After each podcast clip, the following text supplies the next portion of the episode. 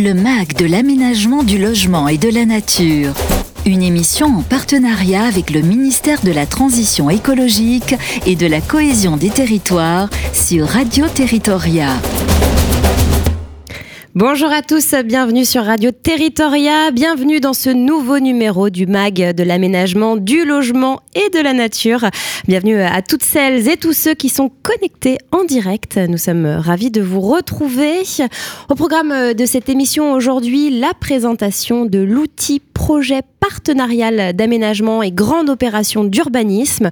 Un contrat, on va le voir avec nos deux expertes, euh, entre l'État, les collectivités et les acteurs publics privés en vue d'accélérer la réalisation euh, des opérations d'aménagement complexes et de renforcer euh, l'efficacité de l'intervention des acteurs sur le territoire.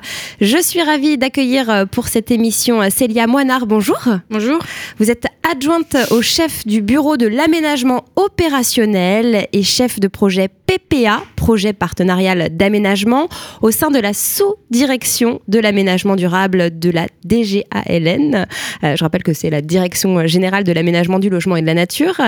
Et Hélène Parmentier, bonjour. Bonjour. Chargée de mission euh, mobilisation des territoires également à la DGALN au sein du ministère. Bienvenue à toutes les deux. Euh, ravie de vous recevoir. Le MAC de l'aménagement du logement et de la nature, c'est maintenant. Alors, nous nous retrouvons euh, pour cette émission consacrée aux projets partenariaux d'aménagement, contrat euh, créé par la loi Élan du 23 novembre 2018 qui permet d'associer l'État, les collectivités et les acteurs publics ou privés en vue d'accompagner la réalisation euh, d'opérations d'aménagement complexes. Cet outil, alors encore un, petit peu euh, confidentiel, hein, se développe de plus en plus sur le territoire et participe euh, justement au renforcement du partenariat entre les collectivités locales et l'État sur l'aménagement du territoire. N'hésitez pas à poser vos questions en direct hein, dès maintenant. Nos deux nos expertes hein, y répondront en fin d'émission on rentre tout de suite dans le vif du sujet avec la première question, Célia. Afin de mieux connaître euh, ce dispositif justement et euh, de présenter ben, ses atouts, pourriez-vous présenter en quelques mots ce qu'est un projet partenarial d'aménagement PPA Effectivement, comme ça a été dit, c'est un contrat qui a été créé par la loi Elan de novembre 2018. Il vise à créer un partenariat entre l'État, l'intercommunalité, les acteurs publics et parapublics et privés du territoire en vue de favoriser la réalisation d'une opération d'aménagement complexe pour laquelle la collectivité souhaite fédérer l'ensemble des acteurs concernés par le projet. La complexité de l'opération s'apprécie au regard du territoire concerné. On a des PPA signés ou en cours de discussion qui portent sur quelques hectares et d'autres qui englobent plusieurs communes. Le PPA permet de fixer une feuille de route qui ordonnance les interventions et les responsabilités des parties prenantes et fixe un plan de financement de l'ensemble des actions qui seront menées. Les contrats actuellement signés portent sur une très grande diversité de projets, notamment la production d'opérations mixtes en zone tendue, comme par exemple un projet autour d'Evry et de Corbeil-Essonne, la requalification de quartiers dégradés comme à Roubaix, la, revitalisation des cœurs de ville moyennes comme à Valenciennes, la reconstruction post-catastrophe comme à Marseille ou au Teil, le recyclage de friches comme par exemple Mulhouse et l'adaptation des territoires menacés par le recul du trait de côte comme Lacano, Gouville-sur-Mer ou Saint-Jean-de-Luz. Donc l'objectif du PPA, c'est vraiment de favoriser la création d'un effet levier permettant à terme d'accélérer la réalisation de l'opération d'aménagement envisagée par la collectivité sans que celle-ci ne perde son ambition de départ. Et alors justement, euh, vous parliez de cet effet euh, de levier. Pour favoriser cet effet levier, quels sont euh, les outils ou les dispositifs que le projet partenarial d'aménagement peut mobiliser? Alors ces outils sont de plusieurs ordres. Ça peut être un soutien en ingénierie, donc c'est une expertise préalable à la contractualisation, un accompagnement à la mise en œuvre opérationnelle des projets, soit par la mobilisation d'un établissement public d'aménagement ou d'une agence d'urbanisme par exemple. Donc ces deux acteurs peuvent aider euh, tout à la fois à la conception du projet ainsi qu'à la mise en place des conditions de réalisation du projet. Donc c'est euh, euh, participer au montage économique par exemple de l'opération ou après être aménageur de l'opération d'aménagement. Et l'État peut aussi mobiliser un appui en ingénierie un peu plus spécifique par la mobilisation du Centre de ressources nationales d'appui au PPA, donc qui est une cellule spécifique qui a été créée et qui est hébergée par euh, Grand Paris Aménagement, qui est un aménageur sous, notre tutelle. On peut aussi apporter un soutien financier à toute ou partie des actions du contrat.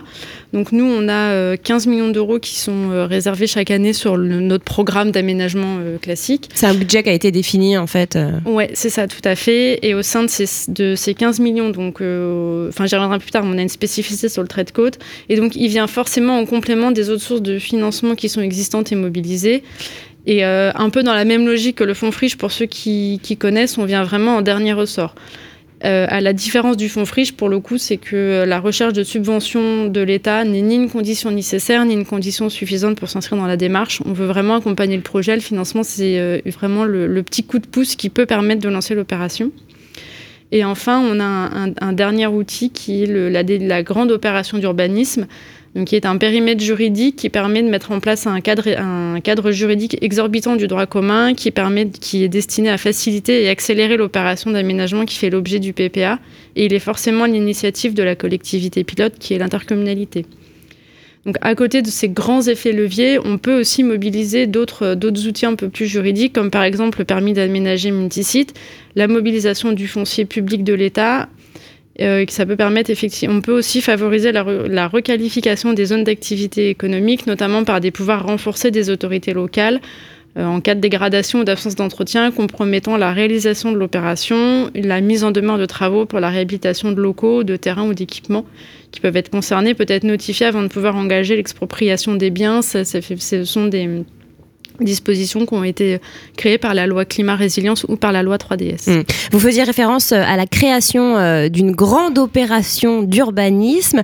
Qu'est-ce que c'est exactement? Donc la grande opération d'urbanisme, c'est un périmètre juridique au sein d'un PPA pour une opération d'aménagement dont les dimensions, les caractéristiques ou encore sa réalisation nécessitent un engagement conjoint encore plus important de l'État et de la collectivité contractante cette appréciation se fait effectivement à l'échelle du territoire et non pas par comparaison avec d'autres projets. Donc euh, c'est vraiment adaptable. Et elle emporte surtout un certain nombre de conséquences euh, dérogatoires au droit commun le temps de son existence. Euh, on peut noter que si, la signature du PPA n'emporte pas obligatoirement la création d'une GOU, sa création doit être en revanche, explicitement prévue par, par un PPA, elle n'est pas autoportante. Euh, donc, le périmètre sera à définir. Il n'est pas nécessairement celui du PPA. Il peut être plus petit, mais certainement pas plus grand. C'est bien, bien l'initiative de l'intercommunalité co-contractante d'en délimiter le périmètre et la durée par une délibération prise après avis conforme des communes dont le territoire est inclus en toute partie dans le périmètre et il y a aussi l'accord du préfet. Donc, lors de sa création, la commune qui est consultée peut conditionner son avis favorable au respect de certaines prescriptions relatives au projet. Elle est donc évidemment pleinement associée au processus de création. En revanche, dans les principaux, juridiques les principaux effets juridiques qu'on peut relever, il y a surtout le transfert de compétences droit des sols à l'intercommunalité, ce qui signifie que le maire perd au sein de ce périmètre uniquement la possibilité de délivrer ses permis de construire et le, droit de préemption, donc c'est surtout le droit de préemption urbain et le droit des fonds commerciaux droit de préemption des fonds commerciaux artisanaux aussi sont transférés de fait à l'intercommunalité. Ce périmètre permet aussi de définir une densité minimale des constructions et a aussi des dérogations qui peuvent être prévues aux règles de gabarit, aux règles de densité, au stationnement des PLU qui peuvent être prévues. Donc ça, c'est vraiment les principaux juridiques, ah, les principaux effets juridiques. Après, on peut mobiliser des outils un peu plus spécifiques que sont le, permis d'innover, donc qui est un permis qui permet de mettre en place une obligation de, enfin, une obligation de résultat par rapport à, à la dérogation à une règle. Donc on doit arriver finalement à la même chose à la fin de l'opération si on avait respecté la règle. D'accord. Il y a l'instauration d'une zone d'aménagement du différé euh, de 10 ans renouvelable une fois si elle est créée en même temps que la grande opération d'urbanisme, sinon on reste dans le, droit commun. On peut aussi avoir la procédure intégrée pour la grande opération d'urbanisme qui permet, de mettre en compatibilité les documents de planification et d'urbanisme. Dans les, documents de planification, c'est le SDRIF, le SAR, les SRADET, le PADUC les SCOT et dans les documents d'urbanisme, c'est surtout les PLU et tout, tout, document qui en tient lieu. Et la mobilisation facilitée des biens sans mètres qui se fera au bout de 10 ans au lieu de 30 comme c'est dans le droit commun. Enfin, le PCI peut devenir compétent pour la réalisation, la construction, l'adaptation ou la gestion des équipements publics qui relèvent normalement de la compétence de la commune. Mais évidemment, dans ces cas-là, la commune doit être consultée et doit donner son accord pour transfert de compétences. Et alors ces outils, euh, ces dispositifs, est-ce qu'ils sont euh, les seuls atouts d'un PPA Non, pas du tout. Ça, ce sont vraiment ceux qui sont encadrés et fixés par les textes. L'objectif même du PPA est un atout au projet, parce qu'en fait, il participe notamment à la création de la gouvernance autour du projet en mettant autour de la table donc l'ensemble des acteurs publics ou privés, voire même parapublics, comme par exemple la SNCF, si c'est euh, si un, un, projet de la SNCF qui se développe autour du projet. Et ça permet de veiller à ce que toutes les composantes du projet soient bien identifiées dès la conception et permettre le développement euh, serein de l'opération, dans le sens où on met tout le monde autour de la table dès le début du projet et on ne mmh. raccroche pas au fur et à mesure. Dans certains cas particuliers, il peut justement permettre de rétablir un dialogue qui est parfois compliqué entre les acteurs, ou au contraire conforter une dynamique existante en lui, en le, en le, lui, lui, donnant un cadre de fonctionnement. Pardon. Il ordonnance aussi les engagements réciproques des parties et surtout il fixe la feuille de route opérationnelle qui viendra conforter le développement du projet en intégrant les financements ad hoc, ce qui est pas négligeable dans certains cas de, de pouvoir identifier et de pouvoir vraiment caler les financements du projet. Il permet aussi de répondre aux différents objectifs locaux et nationaux, tant en termes de production de logements que plus globalement de développement durable des territoires urbanisés. Et en fait, ce, ce, cadre qui peut paraître peu contraignant permet au contraire de l'adapter très précisément aux spécificités du projet, favorisant ainsi une, interven une intervention sur mesure et pleinement cohérente avec le territoire dans lequel il s'inscrit. Donc c'est vraiment l'atout principal. Ouais. Alors justement, vous avez fait référence aux objectifs euh, nationaux et plus globalement au développement euh, des territoires urbanisés euh, dans la mesure où l'État est partie prenante hein, au contrat. Quelles sont les grandes orientations qu'un PPA doit intégrer? Alors effectivement, l'État un co-signataire du contrat. On est extrêmement vigilant à ce que les projets s'inscrivent dans nos, grandes orientations d'aménagement, euh, de politique publique et d'aménagement durable. Donc on veille surtout à ce que les contrats répondent euh, notamment en tout ou partie aux priorités suivantes. Donc la sobriété foncière en cohérence avec la trajectoire du zéro artificialisation nette. Euh, on encourage les PPA qui portent sur le recyclage ou la recomposition des périphéries urbaines comme à Clermont-Ferrand. Euh, on, encourage aussi la production de logements abordables dans les territoires où l'offre est parfois insuffisante, où on est sur de l'habitat dégradé. Et on, dans l'objectif aussi de respecter les principes de mixité sociale et fonctionnelle en prévoyant les équipements publics nécessaires à l'accueil des habitants.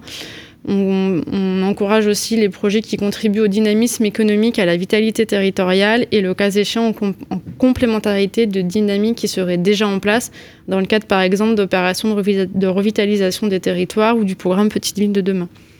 Donc, de manière générale, on est aussi très attentif à l'ambition environnementale du projet, à son insertion territoriale, pour, qu'on puisse pour que le projet puisse garantir un développement équilibré du territoire et contribuer à la création d'un cadre de vie de qualité. Mmh. Les contrats de PPA font euh, donc partie de la boîte à outils mise en place pour faire face à l'érosion du trait de côte euh, dans la, le cadre de la loi climat et résilience. Quels sont euh, les bénéfices attendus des PPA dans, dans ce contexte euh, si spécifique? Effectivement, les PPA font partie de la boîte à outils de la recomposition spatiale des territoires menacés par l'érosion du littoral. En effet, le parti pris est d'appréhender le sujet comme une opération d'aménagement. Il s'agit en effet de déplacer des logements, des activités, des équipements publics et les réseaux associés de manière coordonnée et dans une approche de qualité urbaine et environnementale adaptée aux littoraux. Ce type de projet revêt une complexité particulière à la fois par leur caractère innovant mais aussi par les acteurs à mobiliser et l'appui en ingénierie qui doit être ad hoc. La loi climat résilience a fait du PPA un outil majeur au service de ces projets. Elle permet dans le, périmètre la mise en place d'un droit de préemption spécifique, facilite l'intervention des établissements publics fonciers et permet de manière très encadrée la possibilité de déroger à la loi littorale pour la réalisation de ces projets de recomposition. Donc aujourd'hui, on a trois territoires pionniers qui se sont lancés dans la démarche en 2020 avec le soutien de France Relance. C'était Saint-Jean-de-Luz, Lacano et Gouville-sur-Mer. Les actions portées dans ces PPA permettent d'enclencher le déplacement d'équipements structurants de ces territoires et de concevoir la programmation urbaine des, territoires recomposés. Donc souvent, ce sont des études de préfiguration qui s'accompagnent d'études de stratégie foncière sur ces territoires qui sont spatialement très contraints. L'identification, la mobilisation du foncier disponible est vraiment l'enjeu le, majeur, c'est vraiment l'enjeu le, le, plus crucial. Et suite à un, appel à manifestation d'intérêt qui a eu lieu en 2022, il y a deux autres territoires qui sont entrés dans la démarche, que sont Sète et Biscarros. Alors maintenant euh, que nous avons abordé euh, le contexte et la présentation générale euh, du dispositif, nous allons entrer un peu plus précisément dans sa mobilisation. Qui peut signer un PPA alors, si l'État est un signataire indispensable, côté collectivité, ce sera l'intercommunalité, puisqu'en effet, on est sur les opérations d'aménagement complexe. Donc, on est un peu dans la logique de se dire que la, commune peut être des fois un peu seule et que vaut mieux l'intercommunalité comme, euh, partenaire. La commune est nécessairement associée hein, aux discussions et peut être ou non signataire. C'est un choix qui lui revient pleinement. En revanche, si elle souhaite être signataire, alors elle le sera nécessairement, ce qui paraît totalement logique. Par ailleurs, c'est toute autre personne publique ou parapublique qui a un intérêt direct au PPA qui peut être signataire. Donc ça peut être le département, la région. Dans les acteurs publics, on peut avoir la SNCF, la Banque des Territoires, un établissement public foncier, la NAL, en rue, la NCT. Voilà, c'est vraiment l'ensemble des mmh. opérateurs euh, du, secteur. Euh, et pour des aménageurs, alors là vraiment je rentre un, peu plus spécifiquement pour les, mais pour les aménageurs, ils peuvent tout à fait l'être à condition de ne pas être mis en situation de conflit d'intérêt. bien sûr. Et pour les acteurs privés, cela peut aussi avoir du sens, hein, puisqu'on peut tout à fait les associer, mais ça reste vraiment à voir au cas par cas de chaque projet. En tout cas, comme tout contrat, hein, celui-ci, enfin le, PPA peut faire l'objet d'avenants. Et on peut tout à fait associer de nouveaux partenaires au fur et à mesure du développement du projet et les faire entrer dans la démarche au moment le plus pertinent. Et à quel moment une collectivité peut se tourner vers ce contrat? À partir du moment où une collectivité a un projet d'aménagement en cours de réflexion, que celui-ci euh, et que celui-ci, compte tenu de sa nature, de la multiplicité d'acteurs, peut nécessiter une intervention conjointe de l'État et de la collectivité, elle peut démarrer la démarche. Donc, on a un peu, euh, euh, avec le recul depuis 2018, on a un peu deux grandes typologies de, projets qui se dégagent en fonction de la maturité. Donc, on a ce qu'on appelle nous les, projets dits de les PPA dits de préfiguration. Donc, c'est vraiment ceux qui sont en amont de l'opération d'aménagement. Et en général, à ce moment-là, l'objectif principal, c'est de mettre en place les conditions de réalisation du projet d'aménagement. Et, ça porte, et ces, projets portent essentiellement sur les études préalables, le plan guide, la stratégie foncière, le montage opérationnel. Donc ces projets comportent nécessairement une clause de revoyure qui, qui vise à faire d'une part le bilan des actions menées et d'autre part d'examiner l'opportunité de passer justement dans cette seconde phase opérationnelle euh, par cette première étape, on, instaure aussi finalement la dynamique du projet et l'objectif final reste évidemment le déclenchement à terme de l'opération d'aménagement, puisque c'est quand même pour ça que ça a été, enfin c'est dans cette optique-là que les contrats ont été conclus. Et après, on annonce ce que nous on appelle les PPA dits opérationnels. Et donc là, l'objectif c'est clairement la mise en œuvre effective des opérations d'aménagement telles qu'elles sont définies par le code de l'urbanisme. Et à ce stade, en règle générale, la programmation urbaine, le bilan économique de l'opération sont connus et justifient, le cas échéant, ce besoin de soutien financier complémentaire. Alors, un PPA opérationnel n'a pas nécessairement à découler d'un PPA de préfiguration. Si au moment de la préfiguration, il n'y a pas eu de souci et que c'est juste au moment de l'opération d'aménagement, il n'y a pas de souci pour déclencher. Et comme pour la souplesse du cadre contractuel, sa mobilisation peut vraiment se faire à toute étape du projet. Et alors, vers qui euh, la collectivité peut-elle se tourner pour euh, démarrer cette démarche? Alors le point de le point d'entrée pour les pour les collectivités, ce sera donc les services déconcentrés, donc soit la direction départementale des territoires, soit la préfecture, en fonction des relations finalement que peut avoir la collectivité avec ses services déconcentrés. Mais il importe surtout que l'ensemble des acteurs locaux soient d'accord pour lancer la démarche puisque comme c'est un, contrat partenarial entre l'État et, les collectivités, il faut que tout le monde euh, aille, dans le, même sens. Il faut avoir aussi en tête que la conclusion d'un tel contrat se fait quand même dans un délai euh, de 3 à 6 mois, le temps que la démarche soit lancée, que le contrat soit effectivement signé. Mais surtout, il faut aussi, on peut aussi noter que les échanges préalables avec les services déconcentrés sont très très importants car ils permettent aussi de voir si le PPA est le bon, le bon outil au stade du projet auquel il est, on le raccroche parce qu'il existe d'autres dispositifs comme les ateliers des territoires qui peuvent être aussi préalablement mobilisés en fonction de la maturité du projet. Et on constate effectivement dans certains cas que la feuille de route qui en est issue se concrétise en fait dans un PPA. Euh, par ailleurs, la mobilisation du dispositif peut se faire à tout moment. Il n'est pas nécessaire d'attendre un appel à manifestation d'intérêt. On peut tout à fait, euh, il y a vraiment du fil de l'eau sur, sur cette démarche. Et ensuite, donc l'appui de l'État au développement du projet peut se faire de plusieurs façons. Donc, en plus de la mobilisation quotidienne, on peut aussi mobiliser, comme je vous le présentais préalablement, enfin euh, un peu plus haut, un, peu avant, pardon, un appui en ingénierie via le centre de ressources d'appui donc au PPA. On dispose aussi finalement de, l'enveloppe financière dont je parlais précédemment. Euh, en revanche, juste quand même, j'en profite pour faire passer euh, deux, petits messages sur cette enveloppe financière. C'est que euh, on ne peut pas financer nous de, de chef de poste, de chef de projet, et on ne finance certainement pas les mises en conformité réglementaire, puisque comme son nom l'indique, bien sûr, c'est logique. logique. Et donc l'apport en expertise en ingénierie hein, que, peut apporter le PPA et que peut apporter la mobilisation d'un acteur comme une agence d'urbanisme par exemple, ça permet surtout d'avoir un regard d'aménageur sur le projet qui est un atout précieux tant pour la collectivité que pour l'État, puisqu'on n'est pas forcément aménageur, nous, au quotidien. Et l'apport financier, comme je disais, peut permettre de participer au financement des actions majeures et conforter le projet en cours de création. Et euh, cet accompagnement s'inscrit dans le, dans le cadre du droit commun de mobilisation des financements publics. Et ces, financements sont, sont surtout discutés au cas par cas en fonction de chaque action. Hmm. Et alors, dernière question, euh, quelques éléments d'actualité peut-être un peu plus chiffrés. Combien de PPA euh, signés? Alors au 30 septembre, on a donc 26 PPA qui sont signés, on en a une vingtaine en cours de discussion à différents stades de maturité. Euh, donc on a une enveloppe de 15 millions d'euros par an euh, qui permet, de, financer le, qui permet de, financer les actions qui sont inscrites dans ces PPA. Euh, on en a sur ces 15 millions, il y a quand même 5 millions qui sont réservés spécifiquement au PPA Trait de Côte. Et on constate que leur potentiel de développement peut laisser voir une programmation autour de 20 000 logements sur, euh, sur une période de 10 à 15 ans, ce qui est donc effectivement pas négligeable comme, euh, comme, comme, grande orientation. Et, et, voilà. Et, le, le, financement des PPA pourra aussi être mobilisé dans le cadre du Fonds vert. Donc il y a eu une présentation au Salon des maires la semaine dernière. Hum, donc euh, non négligeable vu l'actualité. Merci Célia pour votre expertise. Hélène, je me tourne à présent vers vous pour répondre aux questions de nos auditeurs. Le MAG de l'aménagement du logement et de la nature, on répond à vos questions. Alors, euh, des auditeurs sont en ligne. Hein. Je rappelle que nous sommes en direct et ont posé leurs questions, Hélène. Alors, je vais relayer effectivement quelques, questions. Euh, est-ce qu'on peut avoir un PPA et un ORT sur un même territoire? Oui, tout à fait. Le, PPA et l'ORT ne sont pas du tout incompatibles. Euh, c'est juste après la bonne articulation à trouver entre les deux dispositifs pour voir dans quelle mesure l'un peut compléter l'autre et l'un peut accompagner l'autre. Alors une autre question, euh, une commune en zone rurale euh, peut-elle s'inscrire euh, dans une telle démarche?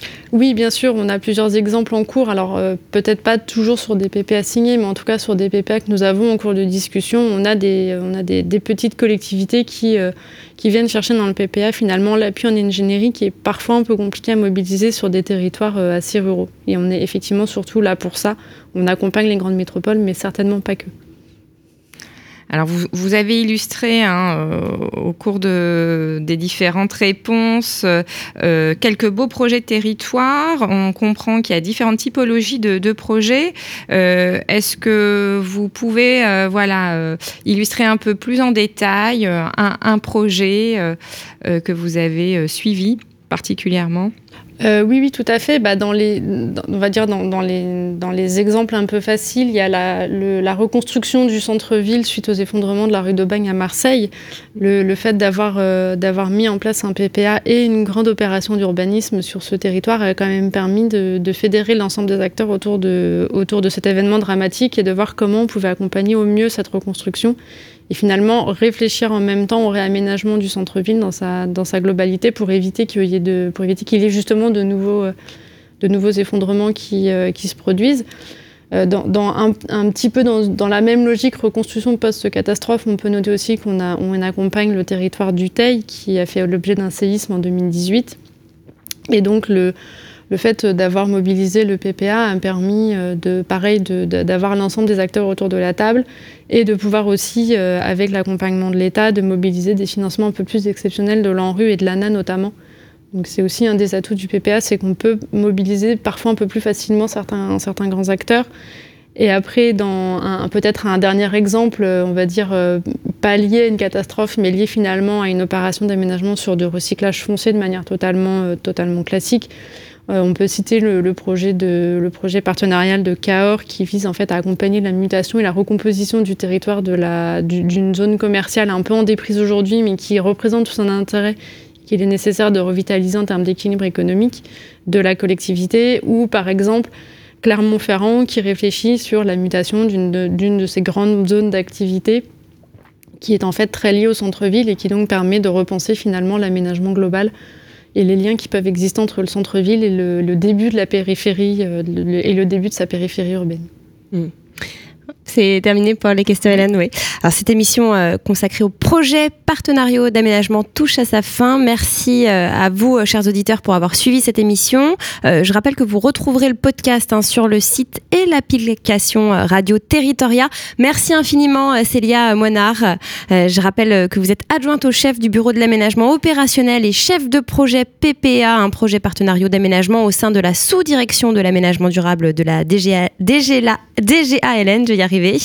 Et merci aussi à Hélène Parmentier, euh, chargée de mission euh, mobilisation des territoires, également à la DGALN au sein du ministère. Je vous souhaite à tous une très belle fin de journée à merci et merci et à bientôt dans le MAG de l'aménagement du logement et de la nature. Le MAG de l'aménagement du logement et de la nature une émission en partenariat avec le ministère de la Transition écologique et de la cohésion des territoires. À réécouter et télécharger sur le site et appli de Radio Territoria et sur toutes les plateformes de streaming.